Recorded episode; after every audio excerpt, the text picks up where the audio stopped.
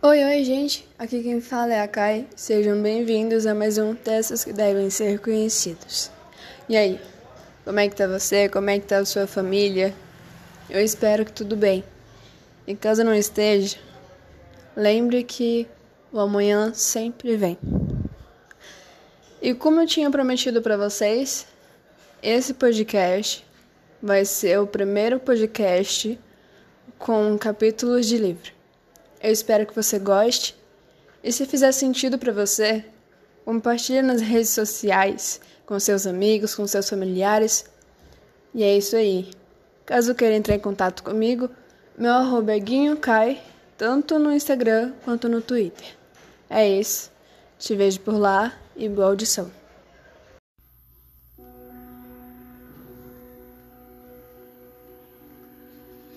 Minha mão treme no instante que me apoio no muro de tijolos. A chuva fria cai com força na minha pele, vinda de um céu que não reconheço.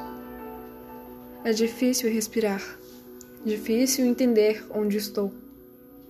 Tudo o que sei é que o Fairbird funcionou.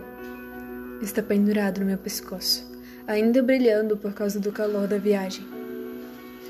Não há tempo. Não sei se ainda tenho minutos, segundos ou até menos que isso. Desesperada, começo a vasculhar estas roupas desconhecidas, um vestido curto e uma jaqueta brilhante sem bolsos. Mas noto que uma bolsinha pendurada em meu ombro. Não consigo encontrar uma caneta, mas é um batom. Com os dedos trêmulos, tiro a tampa e começo a rabiscar o cartaz rasgado ao colado ao muro. É a mensagem que preciso passar adiante o único objetivo do qual tenho que me lembrar depois que tudo o mais que me faz ser quem sou desaparecer. Mate Paul Markov. Depois disso, passo apenas esperar pela morte. Morte não é bem a palavra. Meu corpo vai continuar respirando.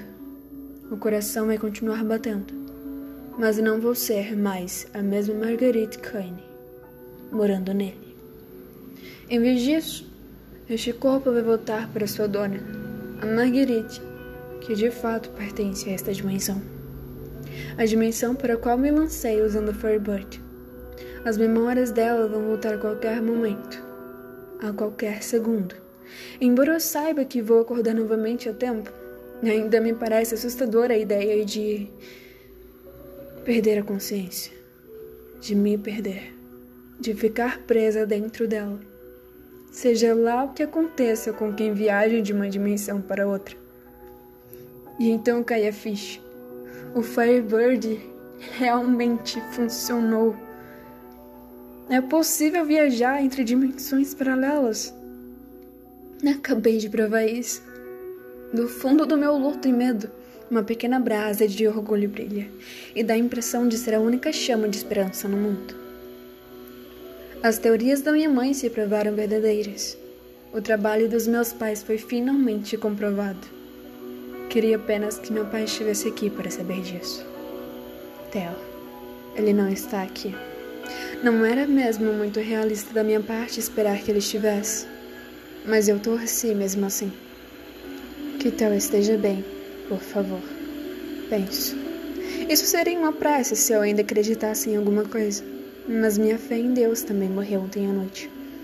Eu me encosto e espalmo as mãos no muro de tijolos, da mesma forma que um suspeito se apoia na viatura da polícia antes de ser algemado.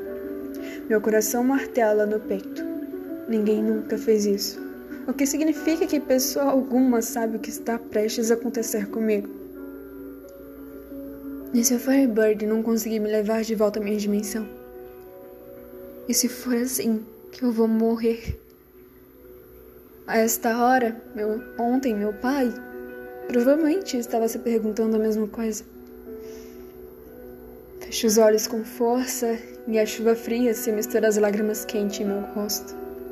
Por mais que eu tente não imaginar como meu pai morreu, as imagens ficam surgindo sem parar na minha cabeça. O carro se enchendo de água, o rio amarronzado tapando o para-brisa. Papai, provavelmente ainda confuso por causa da batida, se esforçando para abrir a porta do carro, sem sucesso. Dando seus últimos suspiros em busca de ar no carro, pensando em mim, na mamãe e em Josie. Ele deve ter ficado muito assustado. Começo a ficar tonta, meus braços e minhas pernas fraquejando. E agora? Vou apagar. Então me forço a manter os olhos abertos para observar de novo a mensagem. Esta é a primeira coisa que quero que a outra Marguerite veja. Quero que essa mensagem continue com ela. Não importa o que aconteça. Se ela vir o recado, se ficar pensando nessas palavras, isso vai me despertar dentro dela, assim como o Firebird. Meu ódio é mais forte que as dimensões, mais forte que a memória, mais forte que o tempo. Meu ódio é agora a parte mais verdadeira do que eu sou. A tontura piora e o mundo passa a ficar turvo e cinzento. As palavras Mate, Paul, Markov começam a escurecer, até que, de repente, minha visão clareia. A palavra mate volta a ficar em foco. Confusa, Dou um passo para trás, me afastando do muro de tijolos. Estou extremamente alerta, mais que antes, inclusive. E nesse instante, olhando para os meus sapatos de salto alto no poço, me dou conta de que não vou a lugar algum. Por fim, passando a confiar na minha própria sorte, começo a me distanciar do beco. A chuva cai com mais força no meu rosto quando ergo os olhos para o céu tempestuoso. Um aerobarco plana abaixo sobre a cidade como se fosse mais uma nuvem carregada. Aparentemente, está ali para exibir outdoors holográficos na linha do horizonte. Espantada, observo o veículo piscando a se movimentar pelo céu. Nokia, BMW e Coca-Cola. Este mundo se parece tanto com o meu, mas ao mesmo tempo não se parece nem um pouco. Será que Theo está tão exausto da viagem assim como eu? Deve estar. O luto dele é quase tão profundo quanto o meu. Ainda que papai fosse apenas seu orientador. Porém, mais que isso. Foi neste projeto que meus pais e ele trabalharam nos últimos anos. Será que ele ainda tem as memórias do meu pai também? Se for esse o caso, estaremos no controle do nosso tempo aqui. Nossas mentes pilotando as versões de nós mesmos, nascidos nesta dimensão alternativa. Isso significa que minha mãe estava errada sobre uma coisa, o que é um pouco surpreendente, considerando que todas as outras teorias dela acabaram de ser comprovadas. Mas sou grata por isso, pelo menos por enquanto, até minha gratidão se desintegrar nas brasas ardentes do ódio. Nada pode me impedir neste momento. Se Theo também conseguiu, e se ele for capaz de me encontrar, e quero muito que ele me encontre, então poderemos fazer isso juntos. Conseguiremos alcançar Paul. Seremos capazes de recuperar o prototipo do Firebird que ele roubou, e poderemos nos vingar do que ele fez com meu pai.